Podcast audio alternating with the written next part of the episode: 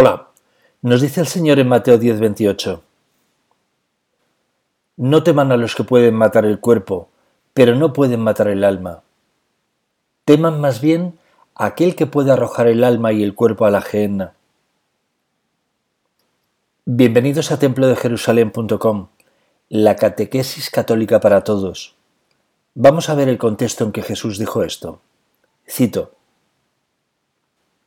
Al que me reconozca abiertamente ante los hombres, yo lo reconoceré ante mi Padre que está en el cielo. Pero yo renegaré ante mi Padre que está en el cielo de aquel que reniegue de mí ante los hombres. No piensen que he venido a traer paz sobre la tierra. No vine a traer la paz, sino la espada. Porque he venido a enfrentar al hijo con su padre, a la hija con su madre y a la nuera con su suegra. Y así el hombre tendrá como enemigos a los de su propia casa. El que ama a su padre o a su madre más que a mí, no es digno de mí, y el que ama a su hijo o a su hija más que a mí, no es digno de mí. El que no toma su cruz y me sigue, no es digno de mí. El que encuentre su vida la perderá, y el que pierda su vida por mí la encontrará. Fin de cita. Ahora nos vamos a la primera carta de San Juan Evangelista. Cito. La señal de que lo conocemos es que cumplimos sus mandamientos. El que dice yo le conozco y no cumple sus mandamientos es un mentiroso y la verdad no está en él. Jóvenes, les he escrito porque son fuertes y la palabra de Dios permanece en ustedes y ustedes han vencido al maligno. No aman al mundo ni las cosas mundanas. Si alguien ama al mundo, el amor del Padre no está en él. Porque todo lo que hay en el mundo es concupiscencia de la carne, codicia de los ojos y ostentación de riqueza. Todo esto no viene del Padre, sino del mundo. Pero el mundo pasa, y con él su concupiscencia. En cambio, el que cumple la voluntad de Dios permanece eternamente. Hijos míos, ha llegado la última hora. Ustedes oyeron decir que venía el anticristo. En realidad, ya han aparecido muchos anticristos, y por eso sabemos que ha llegado la última hora. Ellos salieron de entre nosotros, sin embargo no eran de los nuestros. Si lo hubieran sido, habrían permanecido con nosotros. Pero debía ponerse en manifiesto que no todos son de los nuestros. Fin de cita. Dice el Señor que no temáis al que puede matar vuestro cuerpo, sino a aquel que puede arrojar vuestro cuerpo y vuestra alma al infierno. El mundo está lleno de sordos que no escuchan a Dios, que ponen todo su afán en entrenar su defensa personal, por si alguien les ataca. Que no dudarán en coger las armas para salvar a su nación. Dios no salva patrias, sino almas algún falso profeta y anticristo se ha encargado de tergiversar la verdad. El Señor dice que ha venido a traer espada, y la espada afilada es su palabra. Quien acepta su palabra muere al pecado. Jesucristo no ha llamado jamás a nadie a coger las armas, para defenderse a sí mismo o para defender a los demás. Jesucristo jamás le ha pedido a nadie que mate a su hermano, si alguno afirma que se lo ha revelado el cielo, miente. Por supuesto que hay muchas personas obstinadas en que así lo parezca, y que Dios sea cómplice de sus crímenes, pero Dios jamás será cómplice de vuestros crímenes. Nuestro querido Santiago Apóstol el Mayor jamás mató a ningún moro. El mal se lo reveló a algún falso profeta que lo transmitió, y muchos de una generación erróneamente lo creyeron. Lo que Jesucristo nos ha revelado es que cuando nos ataquen, cojamos nuestra cruz, como hizo Él, y lo dejemos todo en manos de Dios. Si matamos a nuestros hermanos, mataremos y condenaremos nuestra alma.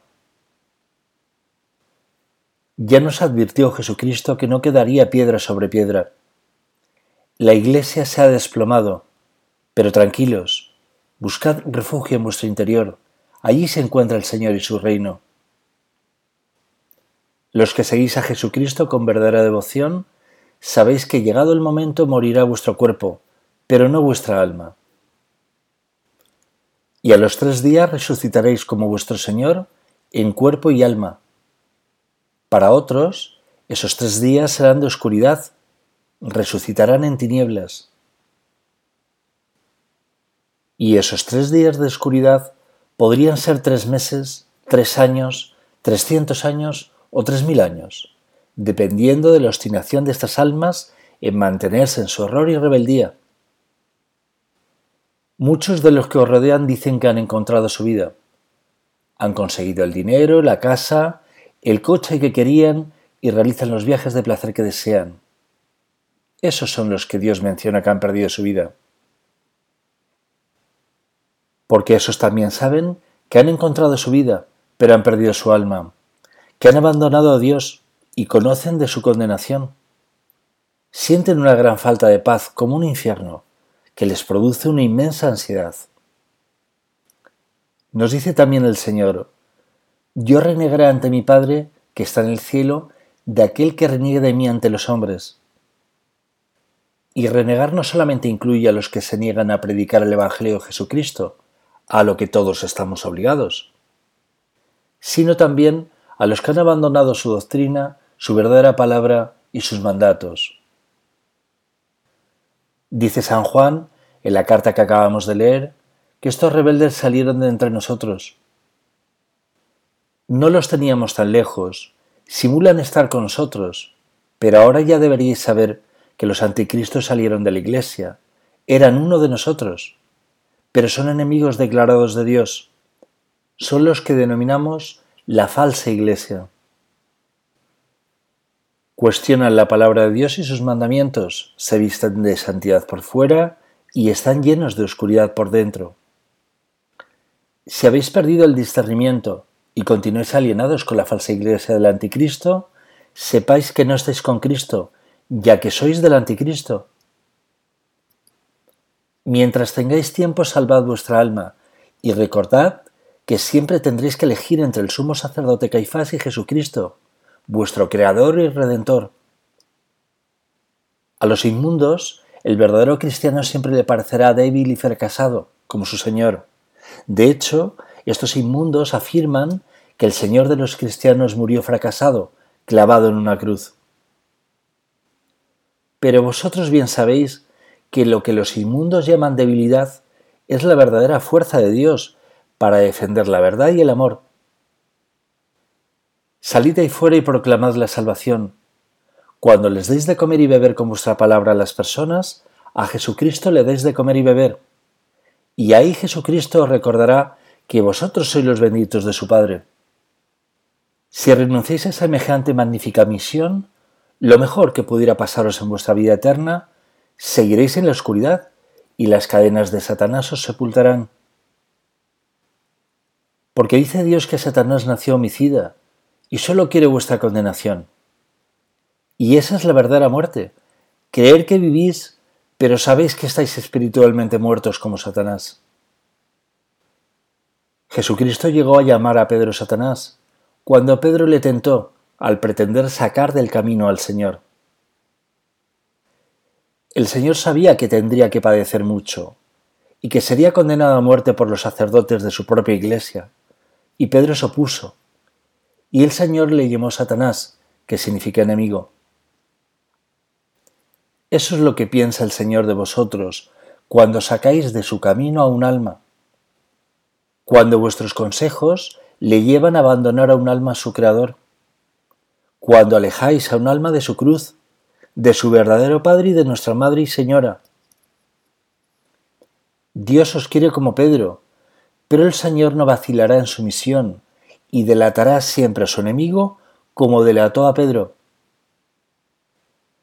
Mirad a Cristo, siendo Dios, se hizo un humilde catequista y predicó su Evangelio. El Señor quiere instruir a todos en su doctrina. Haceos catequistas del Altísimo, id por todo el mundo y predicar la buena nueva a todos los hombres. La fe que mantenemos es gracias a esos magníficos catequistas que nos la han transmitido. Bautizad por todo el mundo a todas las personas que quieran, especialmente en Asia. Si allí los sacerdotes se niegan a hacerlo, están renegando de Cristo, y seréis vosotros, los laicos y religiosos, los que tendréis que hacerlo. Tenéis el permiso explícito de Cristo en el Evangelio, ni lo dudéis. Ese dragón tiene los días contados, le hemos visto caer como un rayo. Dios es la misericordia, toda la misericordia. Si estáis todavía pensando de su castigo en vosotros, es porque no habéis superado su ira, y por ello todavía no sois dignos de su reino. Dios quiere salvar a todas las personas. Sois vosotros los que ponéis objeciones a su mandato. Sois vosotros los que limitáis su misericordia a los ojos de las personas. Recordad, cuando en comunión acudís a misa, el Señor muere la misa con nosotros cada día.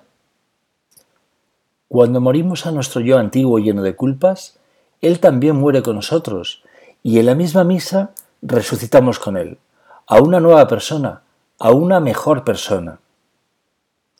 El Señor muere todos los días en la misa con nosotros, porque nuestros pecados le duelen y nuestros pecados le matan. Pero cuando nos arrepentimos en la misma misa, nuestras ganas por convertirnos nos hacen resucitar en Jesucristo, a una nueva y mejor persona. Y ahí nos hacemos un solo cuerpo y un solo espíritu con Jesucristo, y abandonamos la oscuridad que nos rodeaba anteriormente. Solo Dios puede hacer un acto así de extremo amor hacia ti.